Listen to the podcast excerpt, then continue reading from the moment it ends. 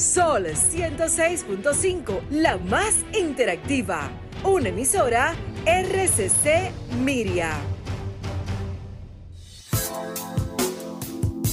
Desde este momento, a través de Sol 106.5, Carlos Tomás del Pozo, Marta Figuereo y Ricky Michelle te acompañan en Sábado de Consultas, un espacio interactivo, refrescante y dinámico. Ahora, Sábado de Consultas, por Sol 106.5, la más interactiva.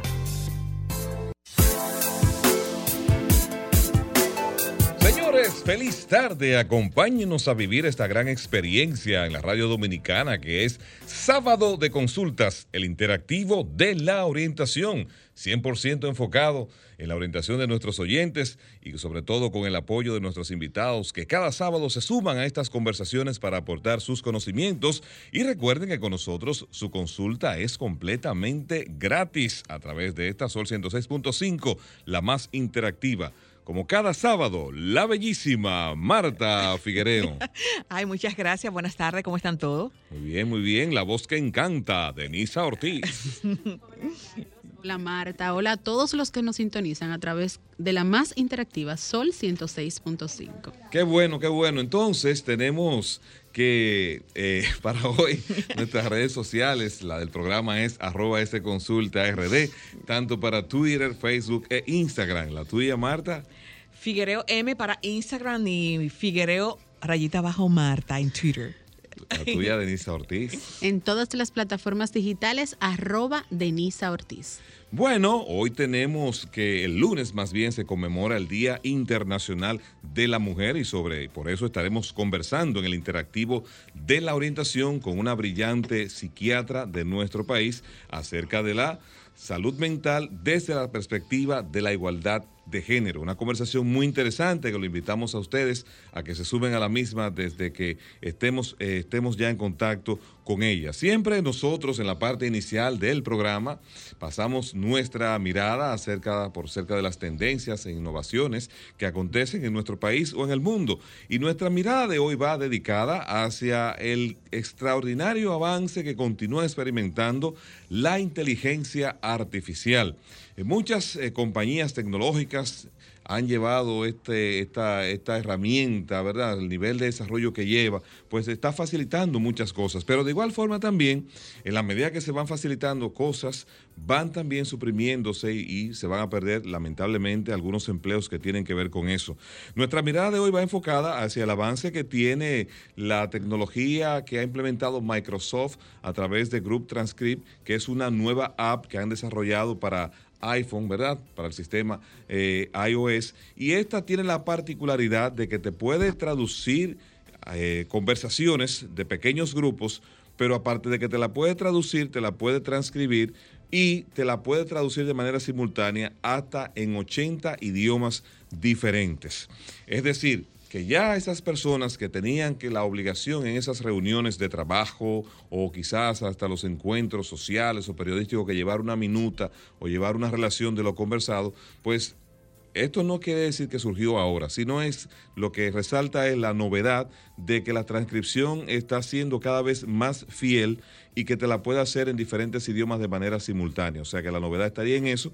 Y esto sin lugar a dudas, pues imagínense ustedes en una conversación multilingüe, por ejemplo, tendrían que tenerse, si son seis idiomas, cuatro idiomas, tres idiomas, tres personas que vayan haciendo las transcripciones y las traducciones de manera manual. Pues a través de esta, de esta app, pues ya eso queda suprimido y sobre todo, claro, le va a dar ahora mayor agilidad a las personas para que tienen que tomar notas porque lo pueden hacer a través de esta plataforma, siempre y cuando el ambiente no ofrezca ruidos que puedan entorpecer y que puedan quizás eh, generar confusión en al, al método este de inteligencia artificial hacer la traducción correspondiente. Pero lo importante es lo avanzado que cada vez estamos. Bueno, muy importante porque siempre uno está, digo, con eso no quiero decir que no estudien inglés o no estudien francés o portugués, porque, eh, perdón, es bueno aprender, pero ya tú no tienes esa, ese temor de estar en una conferencia y que tú no sepas el idioma.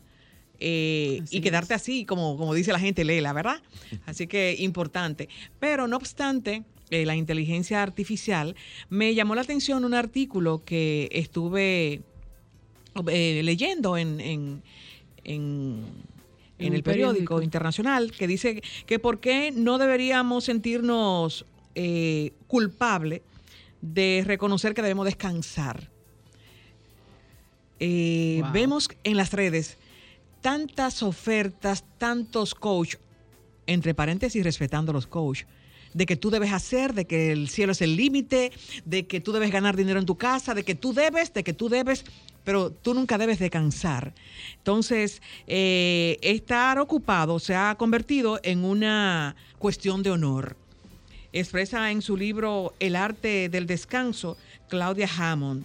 Dice ella que no descansar se ha vuelto algo que esperamos de nosotros mismos y de los demás. Así es que, señores, todo esto está cobrando un peaje. Nos sentimos muchas veces tan culpables. Ay, pero yo no estoy haciendo nada. Ella no hace nada. Entonces, esa culpabilidad nos está llevando a una enfermedad, que es la enfermedad que es una pandemia más hermana del COVID-19, que es el estrés. Y un estrés maltratado ustedes saben a dónde uno va a llegar, a una locura. Así es que no te sientas culpable, no te sientas agarrado de las manos porque tu amiga, tu hermana está haciendo tantos cursos y tú hiciste una siesta. Haz tu siesta, descansa. Bien, ¿tu mirada, Denisa? Bueno, en la tarde de hoy vengo con una primicia que lanzó Google en esta semana y es que van a abandonar los cookies que rastrean al usuario en Internet. Esto, esto nos llamó mucho la atención. ¿Saben por qué, chicos? Porque para nadie es un secreto que los cookies lo que hacen es guardar todas esas informaciones de búsquedas que nosotros colocamos en los diferentes portales y dentro de ellos, en uno de los más importantes, que es el Chrome, que es de la misma compañía Google, entonces este gigante de la Internet, como le es llamado a través de, de, las plataformas digitales, anunció en el 2020, pero debido al COVID-19 no pudieron entrarlo en ejecución, que iban a eliminar de sus navegadores lo que eran los cookies. Pero este año anuncia que no solo van a eliminar los cookies, sino que también van a llamar los cookies de terceras partes, que son esos cookies que hacen que rastrean al, desde su localizador del computador al buscador, que en este caso serían los usuarios. Es una noticia muy interesante porque nos brinda a nosotros la oportunidad de sentirnos seguros en esta grande en este grande navegador. Carlos, ¿por qué te ríes? Porque ¿quién va a comprobar eso? Lo pueden anunciar, pero siempre existe la posibilidad siempre hay un escape. de que queden registros. y déjame decirte, el negocio multimillonario que es a través de la Big Data y sobre todo eso, el manejo de tantos datos, no es verdad que lo van a desperdiciar así, así por así, ¿eh? para, para, para, satisfacer al usuario, para que sea más cómodo frente a una pantalla. Nosotros vamos a nuestra primera pausa. Recuerde que el comercial de Óptica López te premia y tenemos para hoy dos órdenes de compras de 2.500 pesos. Me dicen el, equipo directivo de Óptica López que la pregunta de hoy tiene que ser en base al comercial. Así que usted escucha el comercial y de ahí le vamos a hacer la pregunta. Y tan sencillo como eso, si usted eh, no puede haber participado, la persona que va a llamar no puede haber participado anteriormente, pero cuando coloquemos el comercial, usted lo escucha y en su momento entonces le haremos la pregunta para que usted se lleve una orden de compras de 2.500 pesos. Estás escuchando Sábado de Consultas por Sol 106.5, la más interactiva. En sábado de consultas, cápsula de turismo. La Organización Mundial del Turismo confirma que 2020 fue el peor año de la historia del turismo, ya que registraron mil millones de viajeros menos en todo el planeta en comparación con el 2019, un ejercicio que cerró con 1.500 millones de viajeros cifra que supuso una caída del 74% debido a un desplome sin precedentes de la demanda y a las restricciones generalizadas de los viajes impuestas por la pandemia del COVID-19. Indica la entidad que recuerda que en la crisis económica global del 2009 el descenso del turismo fue apenas del 4%. En sábado de consultas, cápsula de turismo. En sábado de consultas, consulta de pronósticos. Retornamos al interactivo de la orientación y cómo anda el clima con Denise Ortiz. A ver, las personas que van a salir de la ciudad están inquietos porque de repente en la ciudad capital hubo un chubasco. Pues les cuento que sí. Eh, durante este fin de semana, lo que es sábado, domingo e inicio de semana, el, eh, vamos a estar presentando un sistema frontal generando algunas escasas lluvias en toda la, la, costa norte del país. Por eso fue que justamente en la madrugada de hoy percibimos que de repente una llovizna ligera y transcurrió mientras fue transcurriendo el tiempo, se fueron presentando chubascos dispersos. Pues les cuento que todo esto es debido a ese sistema frontal que está ubicado en el canal del viento y que presentará algunos, algunas incidencias en lo que es el canal de la Mona. Para mañana domingo también se espera que el sistema frontal comience un poco a debilitarse y entonces tengamos eh, un pronóstico más de humedad que de lluvias. Eh, cabe destacar que continuamos con las temperaturas frescas durante lo que es en horas de la mañana, pero hay una observación en esta semana, es que vamos a estar sintiendo ya lo que son nuestras calurosas temperaturas en horas del día. Esto es provocado por el viento del suroeste, siendo, como le dije, agradables tanto en la noche como en la madrugada. Eh, las temperaturas se van a sentir un poco calurosas, por lo que vamos nuevamente a indicarle a la población el consumo de líquido, preferiblemente agua, y exponerse lo menos probable al sol y utilizar ropa ligera. Porque recuerden que ya estamos en marzo y cuando se aproxima marzo y abril, todo el mundo lo que piensa es en la Semana Mayor. Así que eso es lo que tenemos por el día de hoy. No nos podemos quejar porque nos han dado unas horas extra de temperatura agradable, sobre todo en las noches. Así es. Sí, en las noches y la, y la madrugada. y realmente, como tú decías, yo estuve, no era rompiendo el toque de queda, sino tenía una actividad eh, temprano en la madrugada y me sorprendí con la lluvia eh, por parte, realmente en, en parte de la zona oriental. Bueno, nosotros vamos ahora a nuestra próxima sección.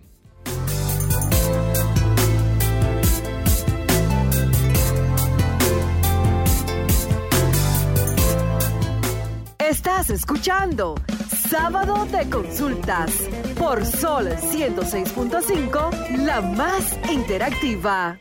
En Sábado de Consultas, cápsula de marketing. Las marcas, en la búsqueda por ser lo más transparentes, cercanas y amigables posibles en redes sociales, se han dado cuenta del poder que sus propios empleados tienen en ese entorno.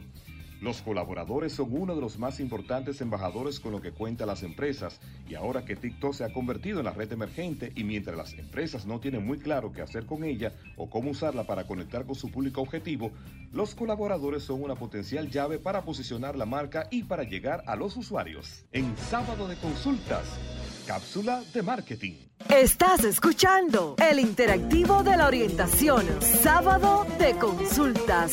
Ahora, en sábado de consultas, consulta de entretenimiento.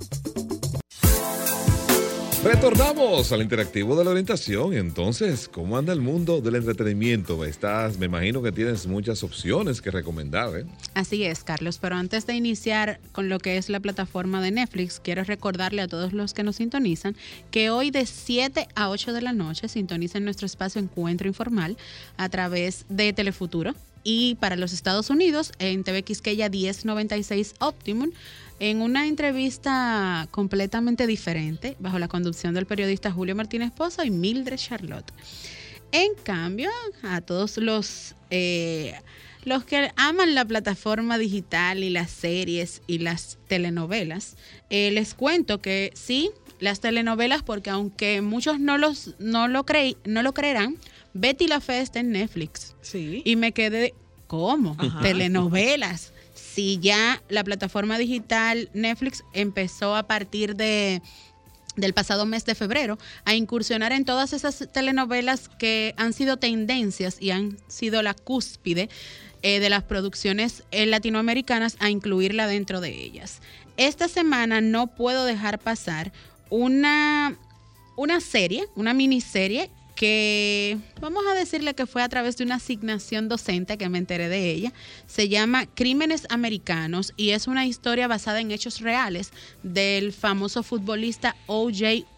Simpson, que tiene 10 capítulos que les recomiendo, donde se recogen el tremendo caso de 1998 sobre la historia de la asesinada ex esposa de este futbolista. Se la recomiendo muy buena.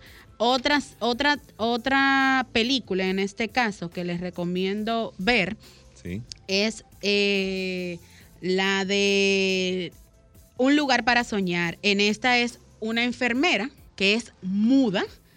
Eh, en un pueblito se desarrolla en lo que es un pueblo de North Carolina y ella encuentra ahí a alguien y algo que la moviliza para siempre. Mira, a propósito de que estás hablando de Netflix, no quiero que te me vayas, para decirte que la popular serie Looping, ¿verdad? Ah, pues Netflix acaba de revelar los trailers de la próxima temporada, que será ahora en, verano, para que la gente tenga una idea de lo que va a suceder con el ladrón de guante blanco más famoso de Francia, ¿no? Eh, en, estos trailers, pues viene la que es la segunda parte. Vamos a ver ahí cómo el tema del secuestro del hijo de Assange eh, se maneja y la venganza que el maestro del engaño, pues, eh, ha ido con esto demasiado lejos. Así es. Otra que no puedo tampoco dejar de mencionar y que ha sido tendencia durante toda esta semana es una película que se llama Propuesta de año bisiesto. Esta se desarrolla en el marco del 29 de febrero y todo surge por la propuesta de matrimonio de su novio. Eh, una muy curiosa que sé que a Marta le va a encantar es una película o una miniserie, mejor dicho, que se llama Amsterdam. Ya me confesó aquí tras bastidores. que ella ya le está visualizando. Se ha encontrado, tiene tres semanas ya en tendencia eh, dentro del top 10 de República Dominicana. Así que cualquier cosa, recuerden que estamos en las redes sociales y que me pueden enviar algunas opciones. Bueno, entonces vamos a una breve pausa y continuamos con más del desarrollo de Sábado de Consultas. Estás escuchando Sábado de Consultas por Sol 106.5, la más interactiva. En Sábado de Consultas, consulta de salud. Recuerden que sin salud no hay felicidad ni economía familiar que resista y es por eso que nuestro espacio se enfoca en la orientación. Vamos a conversar ahora en sábado de consultas con una destacada profesional de la salud mental que siempre nos distingue con su brillante participación en el espacio. Con nosotros, la psiquiatra general y de enlace, especialista en adiciones, la doctora Alexandra Iches, además gran colaboradora de nuestro espacio. Doctora, ¿cómo está usted? Muy bien, muy bien, Carlos. Como siempre, sumamente complacida de la invitación que me hacen y demás, un compromiso con toda la población. Muchas gracias, doctora. Agradecemos estos minutitos que nos va a dedicar a esta interesante conversación. Un sábado que sé que también es un día arduo de trabajo. Doctora, a propósito de que el lunes se conmemora o se celebra el Día Internacional de la Mujer, nos gustaría conocer desde su ámbito profesional eh, qué se necesitaría para continuar dotando de mayor fortaleza y protección a la salud mental de la mujer de estos tiempos. Bueno, esto yo entiendo que más que un día debe de ser todo un año, todo el tiempo, porque eh, los tiempos nos están llevando a que cada vez sepamos de una manera más específica cuáles son las cosas que al final resultan de beneficio y que eh, forman parte de lo que es una muy buena salud mental. Querramos o no, eh, las mujeres nos hayamos involucrado en lo que es tener un papel activo a nivel laboral y social, siempre eh, tenemos la, la responsabilidad del buen funcionamiento generalmente de la familia, aunque no les resto importancia ni definición de roles a los hombres que se sienten muy comprometidos con el bienestar familiar, pero nosotros sabemos que hay una carga adicional que, le, que lo lleva eh, la mujer y que aunque querramos, el tema de tener un alto nivel de independencia, lo que ha hecho a través de los años y lo hemos corroborado es complicarnos un poquito más la forma en que, en que eh, vivimos, porque al final tenemos que cumplir con esas responsabilidades que sí asumimos de manera voluntaria, más lo de preservar el bienestar de la familia. Este, tratando de hacer un poco de hincapié en este día, eh, que es el Día Internacional de la Mujer, eh, estamos abogando eh, a que sepamos de manera bien particular cuáles son las cosas que nos van a llevar a tener una muy buena salud mental. Hay un tema que pasa muy desapercibido, hay una situación que somos presa, me voy a incluir por el hecho de ser mujer, y es el, el tema, ejemplo, del maltrato, del maltrato, el cual hasta hace unos años lo teníamos solamente estipulado para dejarlo definido aquella agresión que era física, pero el maltrato psicológico y, la enfermedad que provoca a nivel de lo que es la salud mental y la autoestima en la mujer repercute de una manera determinante. ¿Por qué hago esta especificación? Porque eh, una de las cosas que, hizo en lo que fue eh, la, la selección del día del día 8 de marzo como el Día Internacional de la Mujer es abogar por los derechos que se entiende que ella tiene, ¿verdad que sí? Y salían a relucir más esto que tenían que ver con lo que era no tolerancia de abuso y no violencia. Y la violencia psicológica, la violencia emocional, resulta ser esa que pasa desapercibida, que es tolerada y que se perpetúa en el día a día de, de nosotras en este caso. ¿Por qué digo que se perpetúa? Porque pasa desapercibido. La mujer empieza a hacer un acostumbramiento y cuando se viene a dar cuenta está netamente metida en una situación abusiva de cualquier índole, porque no solamente se trata de una relación que pudiera ser sentimental o de pareja. Doctora, eh, Estando eh, visualizando una agenda, vi la palabra de que marzo es el mes de la eh, solidaridad, no solidaridad, sino que. Exacto, eh, que significa como una alianza entre mujeres. Eso es la... y el tema que estamos tratando es con relación a la autoestima, no la violencia de la mujer, como usted hablaba, con golpes. Y me llega a la mente preguntarle, tiene que ver que la mujer ya en casa, ya como dueña de casa, venga con ese problema desde su hogar, con una autoestima marcada por el trato que tuvo en el hogar, porque tuvo eh, un hogar con muchos hermanos o un solo hermano y eran más mujeres y se le daba prioridad a ese varón. Marta, en términos sororidad. Sororidad, correcto, sororidad. Sí, eh, es que para que haya una autoestima lesionada se necesita una previa situación de abuso emocional. El abuso emocional o violencia emocional que se manifiesta como una violencia psicológica, Marta, quiero hacer esta especificación. No hay una autoestima lesionada si no hay un preámbulo de abuso emocional, ¿entiendes? Entonces, para que se dé eh, eh, una lesión a nivel de autoestima, que es cuando en realidad la mujer ve socavado cada una de esas características que la hacen sentirse valiosa, que la hacen saber que puede realizar cosas, que puede tener confianza, que puede indistintamente, eh, eh, en este caso, eh, valorar su persona. Cuando eso no se da es porque viene, lo antecede una situación de abuso, que puede estar dado inclusive por venir de un hogar disfuncional en donde el padre o la madre haya colaborado para que esa chica, para que esa mujer tenga una autoestima baja. ¿Y qué es lo que ocurre? Durante ese periodo de formación donde nosotros formamos nuestra personalidad, no, me parece que se... Hay carácter, que son los primeros. Adultez temprano, adultez temprano, da la característica, da la característica en donde las personas que ejercen ese abuso emocional o psicológico empiezan a desarrollar sobre la víctima unas estrategias que son de control y son las que van lesionando esa autoestima. Hay una degradación, eh, en este caso, de lo que son los valores, eh, la antecede una humillación, eh, empieza a haber un, maltrato a nivel de lo que son sus capacidades, las personas que la rodean empiezan a demostrarle de que no tiene eh, la importancia y de que debe de sentirse agradecida por el hecho de que tú estás conmigo. ¿Qué ocurre?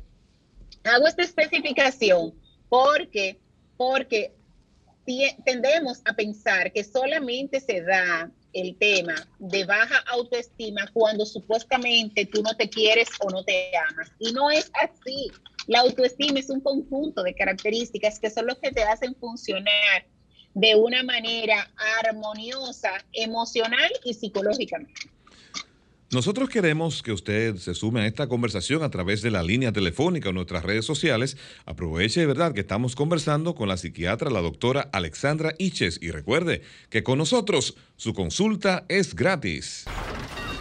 Comunícate 809-540-1065. 1-809-200-1065 desde el interior sin cargos.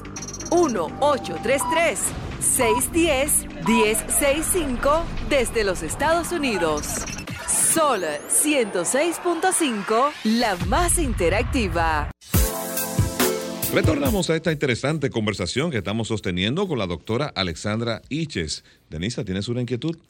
Doctora Iches, buenas tardes. En este caso, hemos hablado de maltrato, de violencia, eh, pero hay un término que se ha hecho muy popular en la República Dominicana y es el tema de la discriminación racial y el racismo, valga la redundancia. Entonces, ¿cómo una persona puede identificar que está siendo víctima de, de, de las dos mencionadas, tanto del racismo como del mal, de la discriminación? Hay, hay una serie de, vamos a decir, conductas que se ven alrededor de la persona que está siendo víctima de violencia o de abuso. Eh, tú te refieres cuando hablas de, de, en este caso, del racismo, más que nada, se le denomina dentro de lo que son los patrones conductuales como xenofobia, eh, y tiene la característica de que la persona que, se, que las personas que entienden que, tiene, que tienen la mayor ventaja ejercen ese control sobre los demás, pero ¿Cómo tú te puedes dar cuenta que estás siendo víctima de abuso? Hay una serie de patrones de toma de control de las personas que te rodean. O sea, las personas que te rodean te anulan en lo que es la toma de decisiones e inclusive llegan a volver una mofa cualquier, cualquier decisión que tú puedas tomar. Hacen o te colocan en una posición de no hacer uso de lo que entienden pueden ser tus derechos y empiezan a colocarte en una posición totalmente secundaria y en, y en orden de importancia. Tienden a, a tener una escala de violencia. Esa escala es puntual, o sea, las personas que ejercen abuso, no desde primera instancia y al ras, son atropelladoras full, sino que van instalando ese desplazamiento poco a poco a tal punto de que tú ni siquiera te vas dando cuenta. Este, te colocan en una posición generalmente vergonzosa y tienden a desplazarte en los lugares eh, en donde se entiende tú deberías de estar. Te desplazan, e importantizan a otra persona y no a ti. Doctora, señales como la pérdida del sueño, falta de apetito, eh, aumento o pérdida de pesos, ¿cómo esto pudiera ser gestionado por una mujer o por un hombre que esté padeciendo algún tipo de...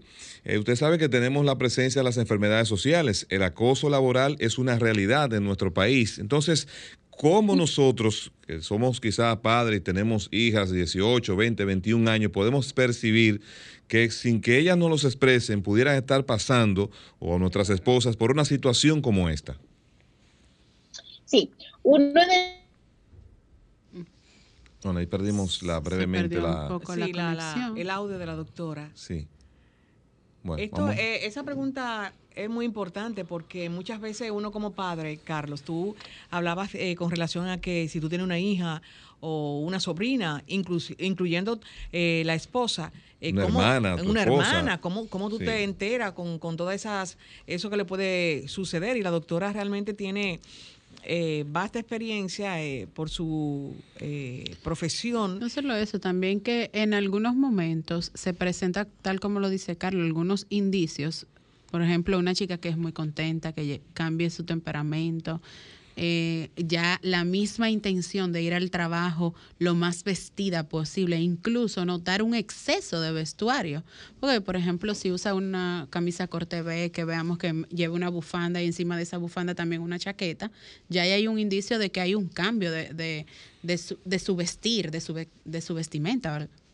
Sí, porque en realidad hay personas que no exteriorizan con facilidad situaciones, sea por temor, sea por vergüenza, sea porque quizás entiendan que al expresarlo en, el seno familiar pudieran poner en riesgo la integridad física tanto de ellas como de sus familiares y no quisieran eh, que se involucraran. Pero, sin embargo, esto comienza a manifestarse y a crear situaciones como eh, intranquilidades, pérdida de apetito, falta de sueño. Tenemos el retorno, tenemos la doctora de nuevo.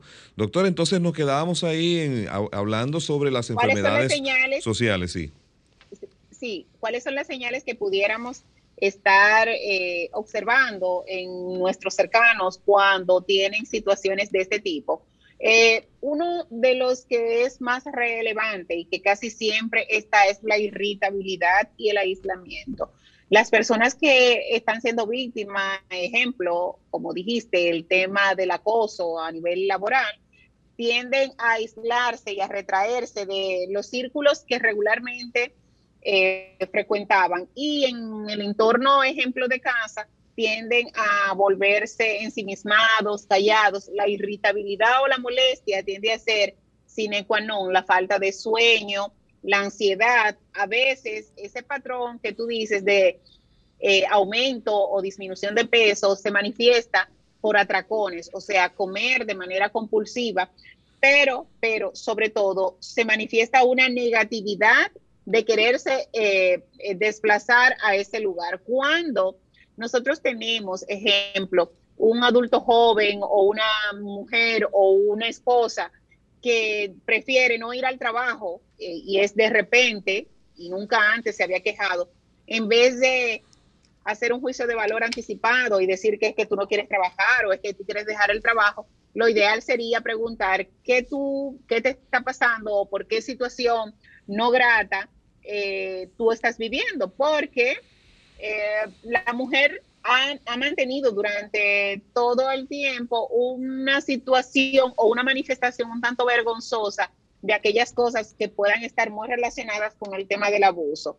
Debe de sentirse muy confiada antes inclusive de decirlo porque eh, empieza con una serie de dudas y cuestionamientos de que si de verdad le van a creer lo que va a decir o que si en su defecto eh, van a, ayudarle, a darle apoyo. ¿Por qué? Porque la, el, el, mismo abusador va provocando un, entorno en donde la víctima se sienta relativamente sin, sin un apoyo sistémico. Tenemos un contacto. Feliz tarde. ¿Quién está con nosotros? Ah, bueno, ahí se perdió el contacto, se cayó. En lo que llega al contacto, yo quiero preguntar a la doctora que como profesional, ¿qué técnica se utiliza para tratar a una mujer que ha sido este acosada verbalmente por su pareja, siendo su pareja quien es que la mantiene? ¿Cómo, cómo tú vas a tratar a esta paciente que tiene una dependencia económica con este hombre eh, y cómo ella va a salir de, ese entorno? Bueno, eh, desde desde antes de que se formalice una relación, durante el periodo de, de donde se están conociendo y noviazgo, hay señales muy sutiles de lo que pudiera resultar ser una relación en donde haya algún tipo de abuso. Esa necesidad imperiosa que empieza a tener el hombre desde el noviazgo o desde las primeras salidas de tener el control del tiempo, de las amistades, de querer racionalizar el tiempo que esta chica pasa con la familia, eso te va, le va dando, le va aprendiendo las, las señales a la mujer de que probablemente ese es un hombre que va a ejercer un abuso total. Pero ¿qué ocurre?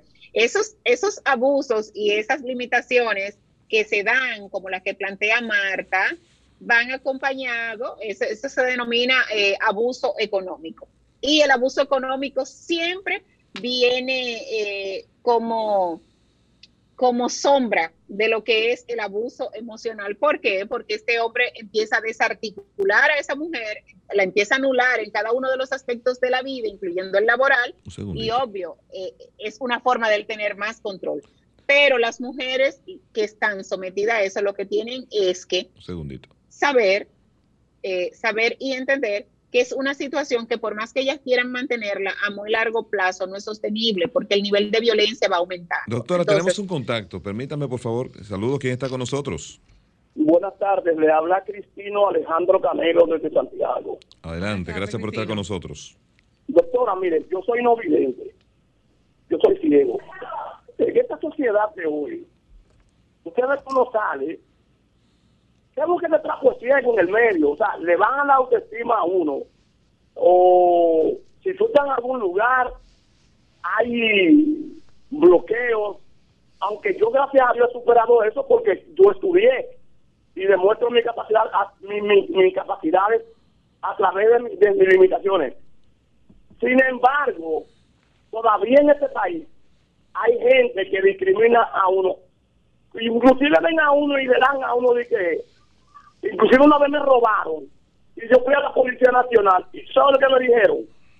Ven acá y tú lo viste. Eso la, la, la, la, la, la discriminación, la ignorancia que hay en este país. Buenas tardes. Bueno, muchísimas gracias por su participación. Ahí está. Bueno, es una realidad social también que nos golpea.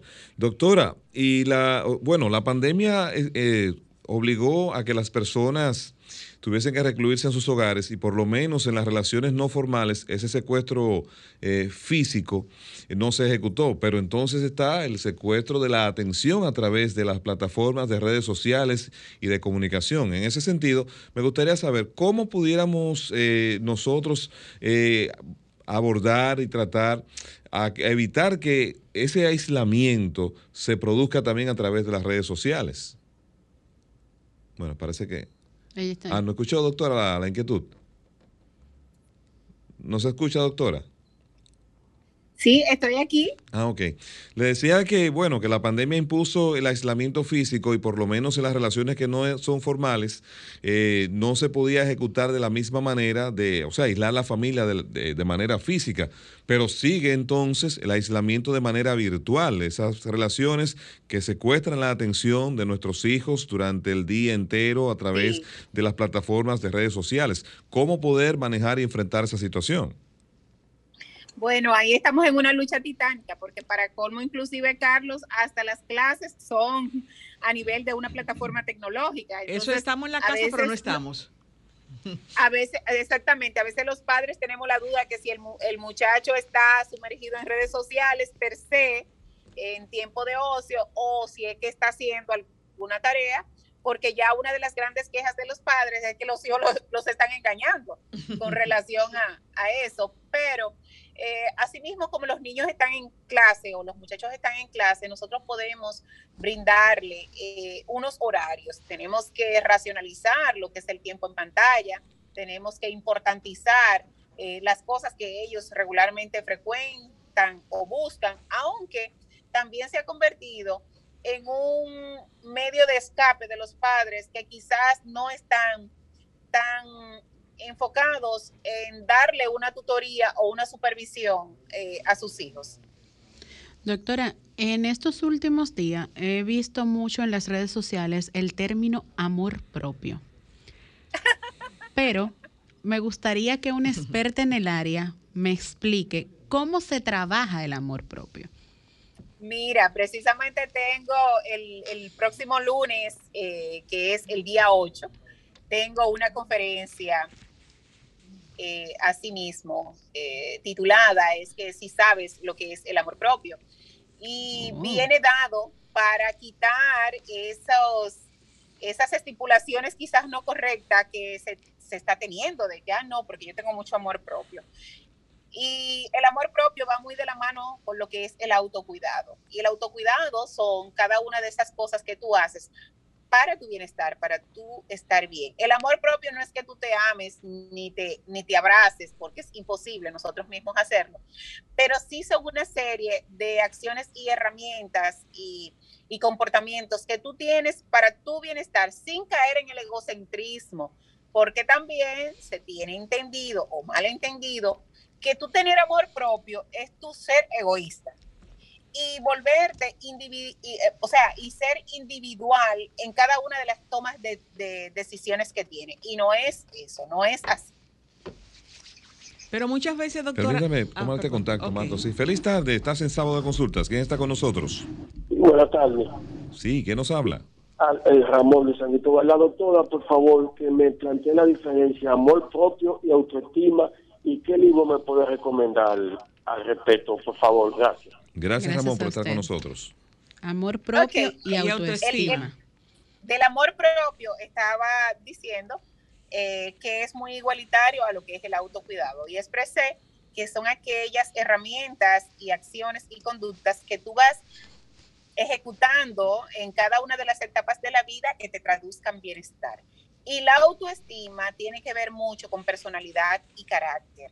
Y esta, la forma, tú forma tu autoestima dependiendo del entorno en donde tú te desarrolles. Por eso es que la autoestima hay eh, factores externos que pueden influenciar en que tú la tengas o no.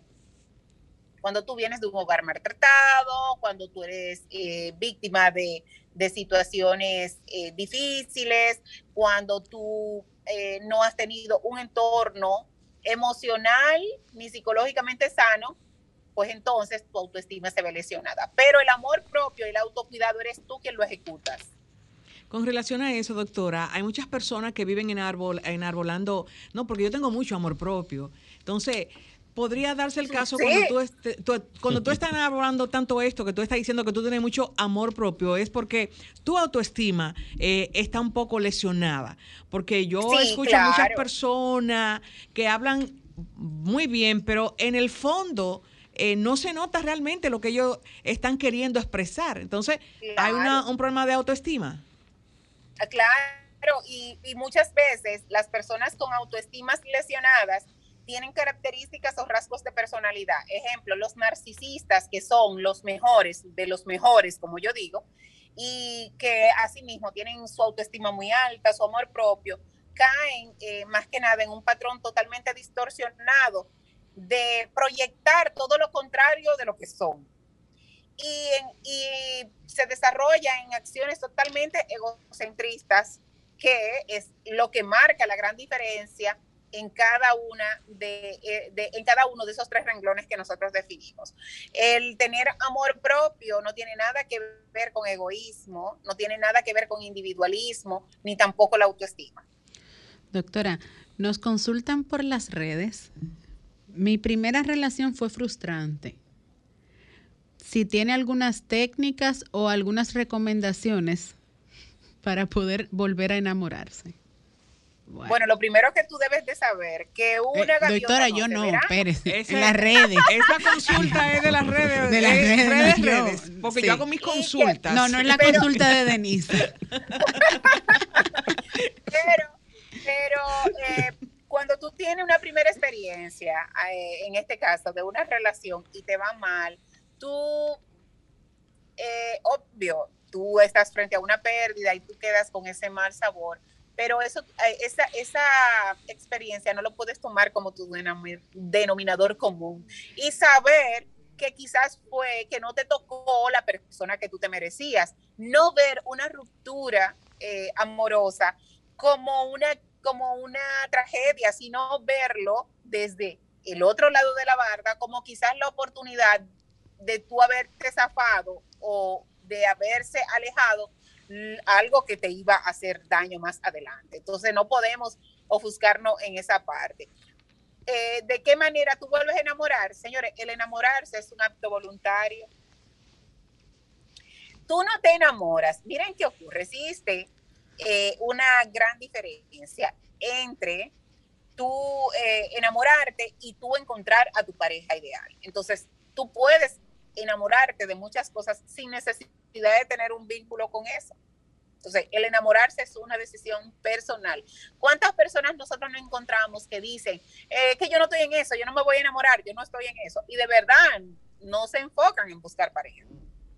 Ya. Pero cuando lo deciden, entonces ahí sí la consiguen. Entonces, Doctora. decídase a enamorarse.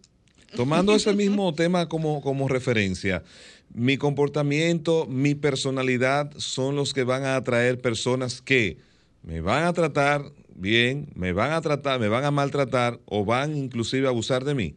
¿Es así? Claro que sí. Ay, me gusta esa Claro que sí. Claro que sí, Carlos, eh, definitivamente. Tú te haces rodear y tú te codeas exactamente con las personas que tú permites. Entonces, cuando vemos, y, y quiero hacer la salvedad, cuando vemos a alguien que, que está siendo víctima de algún tipo de abuso, es que en, ese, en, e, en, la vida de esa persona nunca ha existido lo que es la puesta de límites. Y viven repitiendo patrones por el miedo al abandono, por el miedo inclusive eh, que le haya inculcado esta persona de que si tú no estás conmigo, si yo no estoy contigo, pues tú no vas a tener a nadie y una autoestima totalmente lesionada, pues entonces ella no va a moverse de ahí. En el caso, doctora, de los trabajolic, eh, ¿qué pasa? ¿Eso es una conducta aprendida?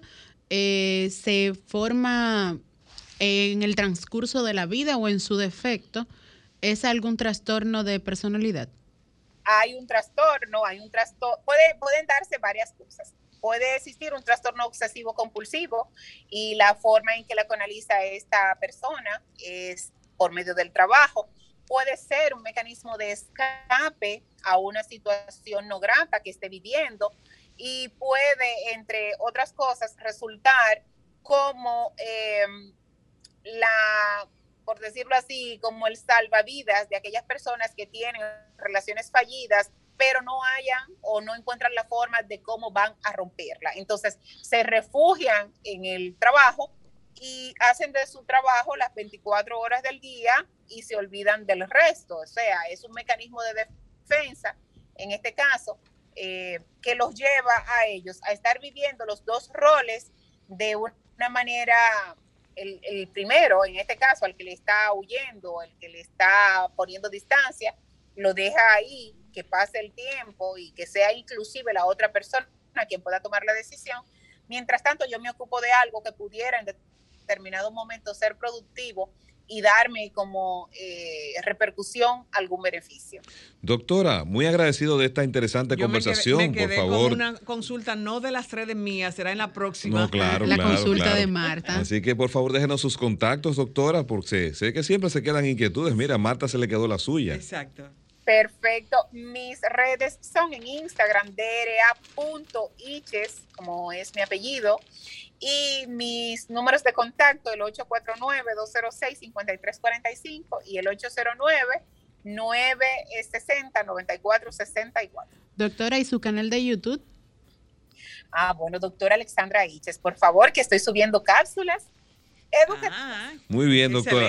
Por favor, ahí nos deja una receta que permita ayudarnos a disuadir el maltrato y los daños a la autoestima. La, publica esa receta, doctora. Lo, primero que tenemos que hacer es empezar a poner límites y no cegarnos a identificar cada una de esas señales que nos ponen el frente. Excelente. Bueno, llegamos al final, el sábado de consultas, el interactivo de la orientación con Marta Figuereo, Denise Ortiz Ricky Michel Presbot y Carlos Tomás del Pozo. Bye bye.